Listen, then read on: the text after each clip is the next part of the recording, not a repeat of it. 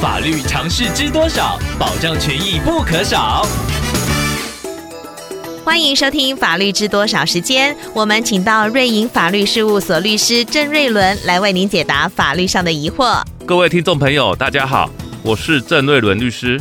郑律师您好，听众朋友小优想请问您，他在某间卖场看到一个不错的商品，想拍下来传给朋友，不过卖场贴禁止拍摄的标志，请问郑律师，如果真的拍下而遭到店家追究，最严重可能会面临怎么样的后果呢？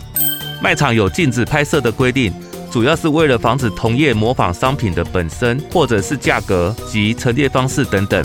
民众在没有经过卖场的同意而自行拍摄商品的本身及商店内部商品陈列摆放的照片，是不是有违法，是有讨论空间的。在刑事的部分，可能会构成著作权法的相关犯罪，或者是刑法上的妨害秘密罪；而在民事的部分，可能会有侵权行为，要负起损害赔偿的问题。